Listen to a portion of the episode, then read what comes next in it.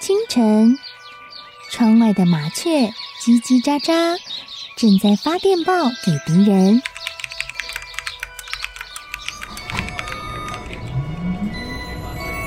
地底下的地铁，像敌人养的蛇，到处巡逻。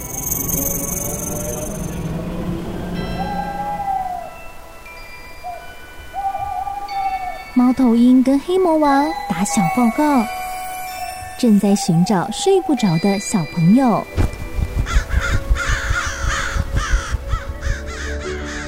铅笔是对抗邪恶势力的宝剑，黑魔王，你出来！书包是最坚固的盾牌，小狗是最有勇气的士兵。维多叔叔和你一起守护故事里的和平。你是英勇的骑士，你是机智的公主。维多叔叔的故事欢乐车，听故事，用想象力听见我们的与众不同。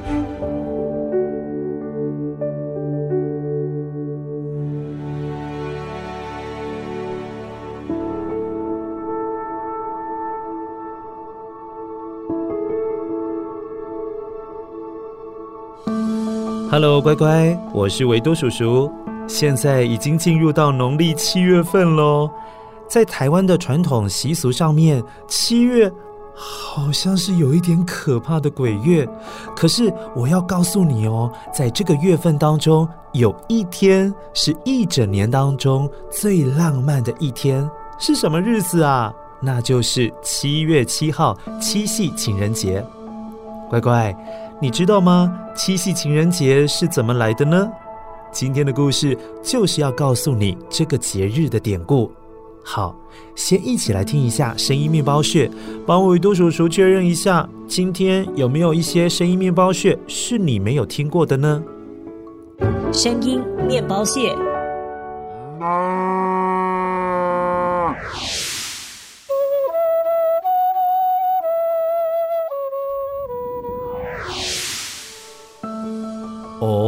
今天有两个哦，待会听到的时候，请记得帮维多叔叔捡起来哦。我们一起来听故事了。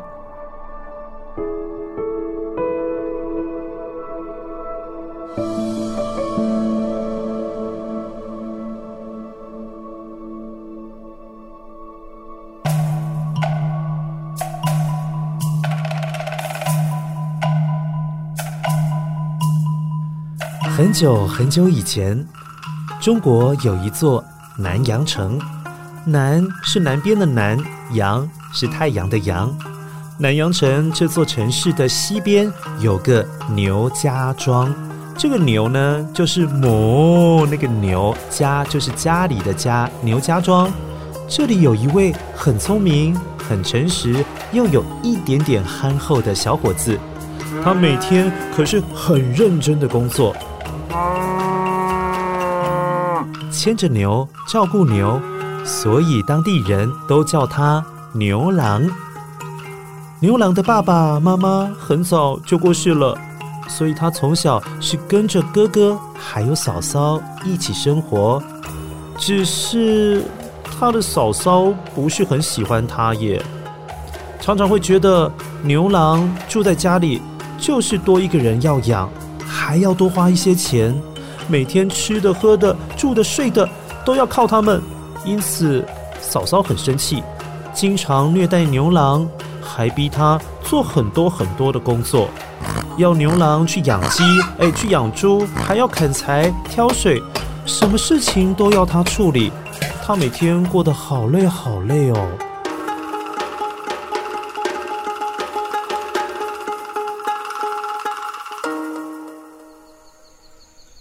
到底要怎么样才能让这个讨厌鬼离开我家？哎，我有办法了！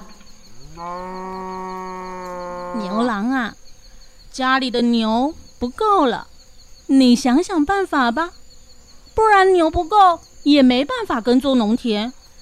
那这里我给你九头牛，你到郊外去找个地方好好养这些牛，等到有十头牛之后。再回来吧。哦，好吧，嫂嫂，我知道了。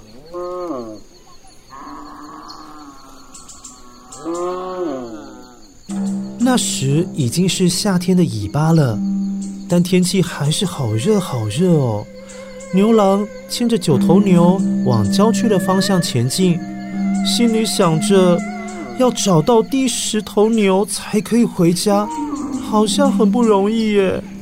看看口袋，嗯，半毛钱都没有，没办法买牛凑成十只，心里好烦哦，该怎么办才好？牛郎大叹了一口气，唉，便继续赶着牛群走出村子。牛郎慢慢的独自赶着牛群进入了郊外的山林里，那是飘着云雾的树林。他找到了一棵最大的树，坐了下来。由于没有办法回家，他顿时就觉得有一点伤心，还有难过。不知道哪个时候才可以再看到哥哥，而哥哥是他现在唯一想念的亲人。就在这个时候，哎，有一位满头白发，哎，甚至他的胡须好长好长，也是白苍苍的老人出现在牛郎的面前，问他：“哎，你为什么这么难过啊？”牛郎把他的遭遇一五一十的告诉了老人家。结果老人家反而是笑着对牛郎说：“小伙子啊，别难过。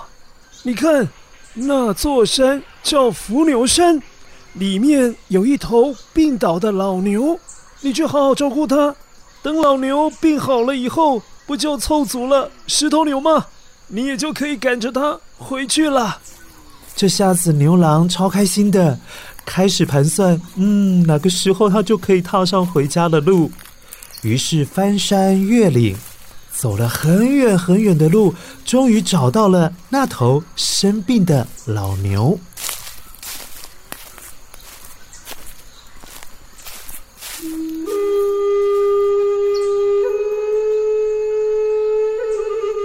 老牛啊，你还好吧？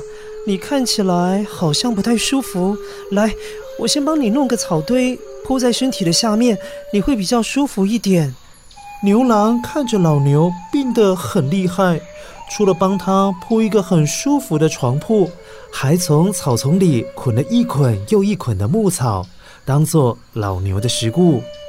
一连喂了三天，老牛吃饱了，体力也慢慢恢复了，老牛才开始慢慢抬起头，告诉牛郎：“哞。”牛郎啊，我原先是天上的灰牛大仙，唉，但是因为触犯了天庭的规定，才会被贬到人间来。很不幸，我还摔断了腿，无法行动。唉，老牛，你告诉我，看我可以怎么样帮你？办法是有，但就是太麻烦了。也不会有人想帮我，因为这伤需要用清晨结在百合花上的露水，要清洗一个月才能好。有谁会帮我一个月啊？这比登天容易多了。你放心，交给我吧。牛郎一点都不觉得辛苦，他每天清晨五点之前就起床了。那时候天还没有亮，就去等待百合花上面结满清晨的露水，并且用荷花叶装着，快快捧到牛的身旁，好每天为老牛清洗受伤的地方。就这样过了一个月，哎，伤真的好了耶！老牛为了要报答牛郎，于是成了牛郎的第十头牛，跟着牛郎回家了。但是乖乖。牛郎的嫂嫂原先就是故意刁难牛郎的啊，让他永远找不到第十头牛，就不要回来了。结果牛郎居然还傻傻的牵回来第十头牛，嫂嫂气炸了，也不怕牛郎的哥哥反对，直接把牛郎赶出家门。气死我了！当初给你九头牛，就是暗示你自己靠这些牛好好生活。别再回来打扰我们了！你居然还敢回来，又白吃白住我的吗？你走，你快走！真的是让人太讨厌了，不要再回来了。啊，嫂嫂，你不要生气了，我搬出去就是了。请你以后好好照顾我哥，我什么都不要，我只要那头老牛跟着我就行了。你就跟着你那头没用的牛离开吧，给我离得越远越好，省得我看到你就烦。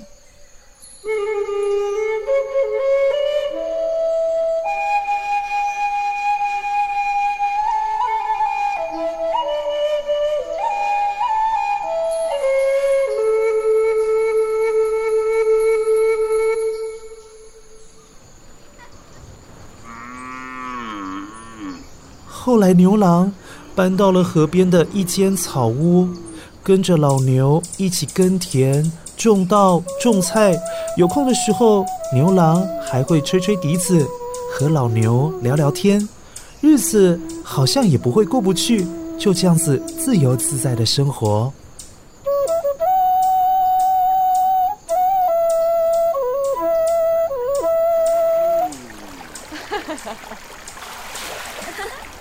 天，天上的仙女们偷偷一起下凡，来到人间玩耍，甚至跑到了河边去玩水、洗澡。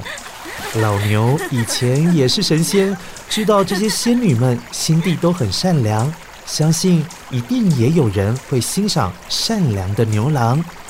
于是老牛心想，如果可以帮助牛郎找个伴，哎。那也算是报答他当初照顾他的恩情。牛郎啊，你的年纪也不小了，该娶亲了。你听我的话，去河边挑一件仙女的衣服藏起来。我想其中一位仙女，只要没有那件衣裳，就回不了天上。那你就有机会跟她成为夫妻了。后来牛郎偷偷摸摸的。把其中一件仙女的衣服藏在家里，而那位找不到衣服的仙女，因为她在天庭里很擅长织任何布料，所以被神仙们称为织女。织女虽然知道衣服被藏起来了，也知道偷藏的人就是牛郎，但当她看到善良又忠厚又老实的牛郎，不但没有生气。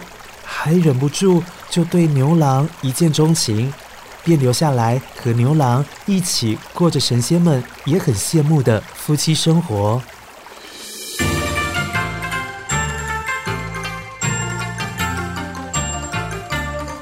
牛郎和织女结婚之后，男的耕作农田，女的织布，生活过得好幸福快乐哦。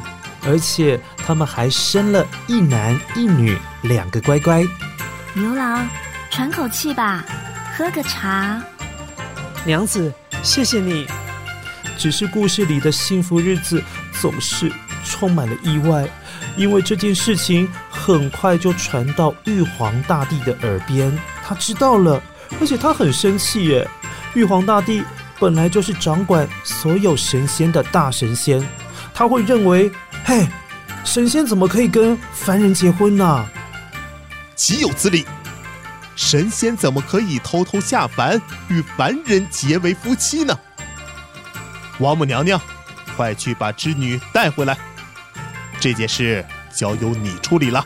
遵命。于是他就请王母娘娘亲自下凡，强行要把织女带回天庭。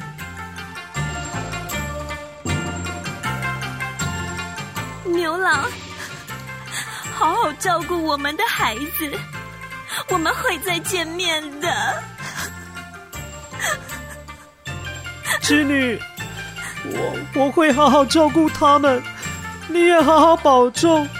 我会等到重逢的那一天到来。乖乖，牛郎与织女，一个生活在人间，一个生活在天上，他们以后怎么见面呢？想起来就觉得好可怜哦。后来，老牛看着牛郎每天都闷闷不乐、不开心的样子，于是打算帮他最后一次忙了。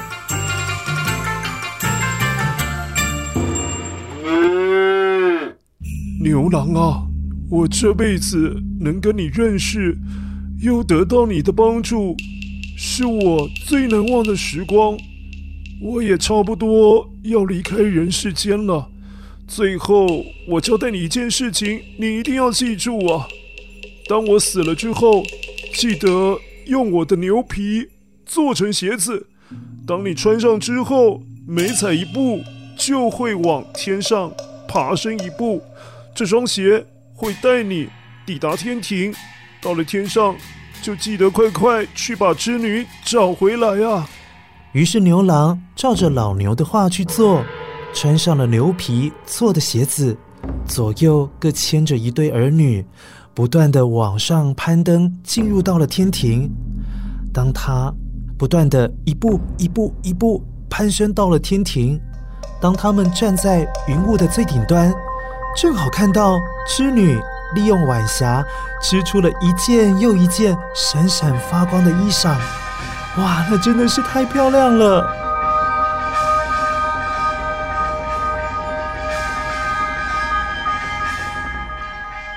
牛郎看到了织女就在不远的地方，于是带着孩子往织女的方向快步的跑了过去，眼看就快要追上了。怎么会知道？这时候王母娘娘出现了。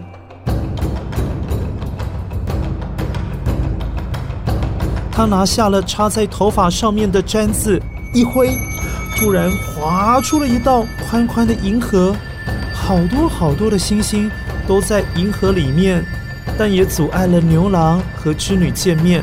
他们俩被隔在银河的两端，彼此只能够在好远好远的地方看着对方，还哭着喊着彼此的名字：“织女，织女。”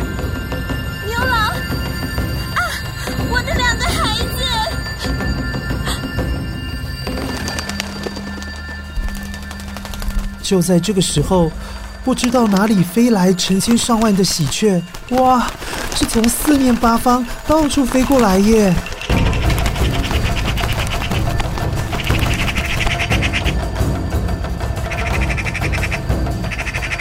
这些喜鹊被牛郎还有织女的爱情所感动了，喜鹊们聚集在一起，搭成了一座鹊桥，好让牛郎织女走上鹊桥相会。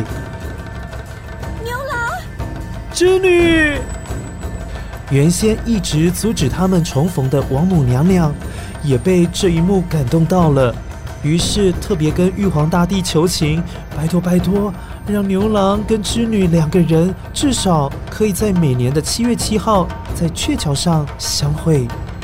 玉帝啊，牛郎和织女是真心相爱，请求您开恩，让他们每年七月七号见一次面吧。乖乖，后来每年的农历七月初七，也就成了牛郎和织女一年一次见面的日子。在古代的姑娘，她们也被这样子的爱情故事感动哦。所以七月七号这一天，他们会抬头仰望星星，寻找银河两边的牛郎星还有织女星，希望看到他们一年一度的相会，也祈求老天爷拜托给我这样子的真爱。所以现在才会有七夕情人节的说法喽，有别于西洋情人节，这可是道道地地的华人情人节哦。乖乖，今天的故事好听吗？一起先来确认一下声音面包屑。声音面包屑。哦，这是牛的声音。二零一九年十二月，澳洲雪梨大学有一位博士，他在科学报告当中发表了研究，他证实了牛所发出来的声音都是有意义的哦，也就是他们会靠声音来说话。研究人员发现，牛的叫声里面其实是会表达出它很兴奋、很开心，或者是很苦恼的情绪，以便可以跟其他的牛群保持联系哦。哦，乖乖，这是笛子的声音。笛子又称作竹笛，所以可以知道笛子是用竹子做的。最早被发现的笛子，距离现在大约有七千年的历史。笛子在民间音乐，或者是你看到的台湾歌仔戏，又或者是中国的京剧，都是可以看到它在剧团当中出现的身影哦。而且你也可以听到它们美妙的声音。